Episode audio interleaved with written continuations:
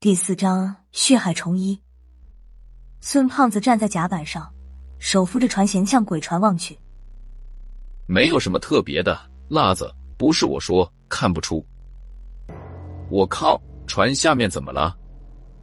当他低头向船下看时，浑身一哆嗦，瞬间起了满身的鸡皮疙瘩。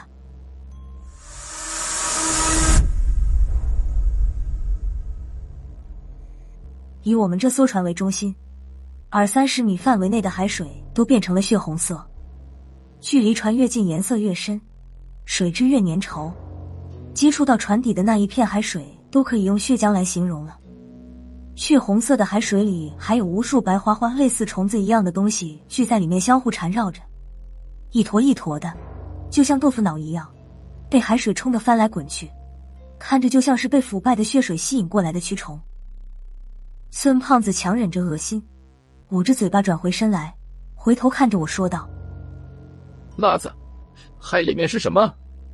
就看一眼，差点没控制住吐出来。没见过这么恶心的东西。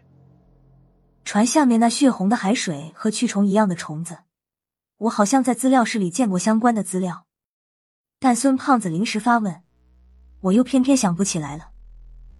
这时，破军也走了过来。”他也看到了海里面的异象，脸色已经变得刷白，看着还在驾驶舱里面的郝文明和萧和尚，他俩也是一脸铁青，正低着头小声商量着什么。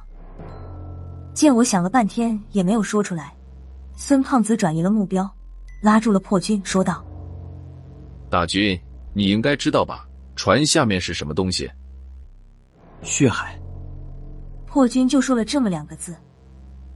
孙胖子没有听明白，什么？大军，你说什么海？孙胖子不明白，我却猛地想起来破军说的血海是什么。大军，你说那是血海，那么那些虫子就是血海虫。我虽然是这么问的，但是心里面还是盼望破军能给个否定的答案。破军喘了口粗气，没有说话，只是微微的点点头，算是默认了。他这么一确认，我心里顿时感到一阵的凉意。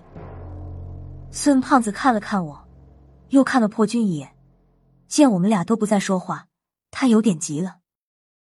不是我说，你们俩能不能说的明白点？什么血海，又是血海虫？破军见郝文明和萧和尚还没商量出个结果，他回过身子，看了一眼孙胖子，说道：“血海。”是海里一种罕见的灵异现象，在民调局里真实记录的血海事件不超过三起，但是，破军顿了一下，拉了个长音说道：“没听说过有哪艘船见到了血海还能继续开回来的。”孙胖子瞪着眼睛问道：“船都沉了，不是我说，怎么沉的？”破军摇了摇头说道：“不知道。”看着孙胖子一脸纠结的样子，他又说道：“我见到的都是卫星图片，前几张是失事船只的周围出现血海，后面的几张拍摄的就是那几艘船莫名其妙的沉入了海底。事后询问了逃生出来的船员，他们也说不出来沉船的原因。曾经有打捞公司尝试过打捞这几艘沉船，但是在打捞的过程中，那些用来打捞作业的船只。”也莫名其妙的沉到了海底。后来，出事的几片海域在相当一段时期内都是海难频发。虽然没有证据说是血海所致，但是事故的原因没有人能说得清楚。孙胖子又向船下面看了一眼，虽然有心理准备，但他还是接受不了，回头对破军说道：“那些虫子呢？对了，大军叫什么虫子来着？”血海虫，破军说道：“虽然出现血海不一定就会出现血海虫，但是出现血海虫的时候，一定会出现在血海的范围之内。”孙胖子又说道：“不是我说，大军，听你话的意思，好像血海虫比血海还难对付。”破军瞟了一眼远处的鬼船，说道：“出现血海，也就是船沉。”但大部分的船员还能及时逃生。如果出现血海窗，基本都是连人带船一起沉到海底。等破军讲完，孙胖子问道：“那我们现在怎么办？”孙胖子的话刚刚说完，突然安静了许多。刚才还在轰鸣的发动机瞬间停止了工作，没有了发动机，船后的螺旋桨也不转了。我们这艘船一动不动的停在原地，眼看着那艘鬼船距离我们越来越近。发动机一停，驾驶舱里又乱成了一锅粥。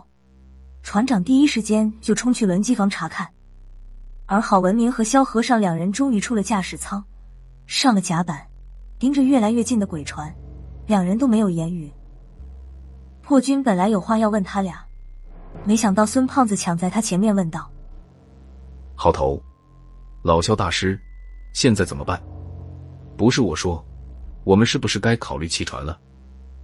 萧和尚看着孙胖子说道：“小胖子，这艘船根本没有配救生小艇，弃个屁船！你弃了船，游回岸上。不是我说，那我们现在怎么办？”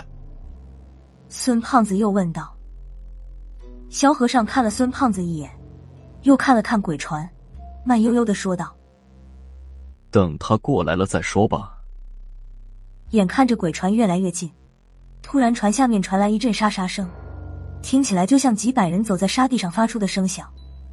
破军就站在船舷边上，顺势向下望了一眼。郝主任，你们过来看一下。”破军在船舷边向郝文明喊道：“下面不对劲儿。”听了破军的话，我们所有人呼啦一下子都跑了过去，向船下面看去，海上还是血红的一片。不过那些看着就想吐的白虫子已没了踪影，血红色的海水里只留下了一些零星的泡沫。虫子呢？大军，那些什么血海虫呢？孙胖子瞪着眼睛在海里找了一圈。回头向破军问道：“破军皱着眉头说道：‘我向下面看的时候，血海虫就已经找不到了。’好头，你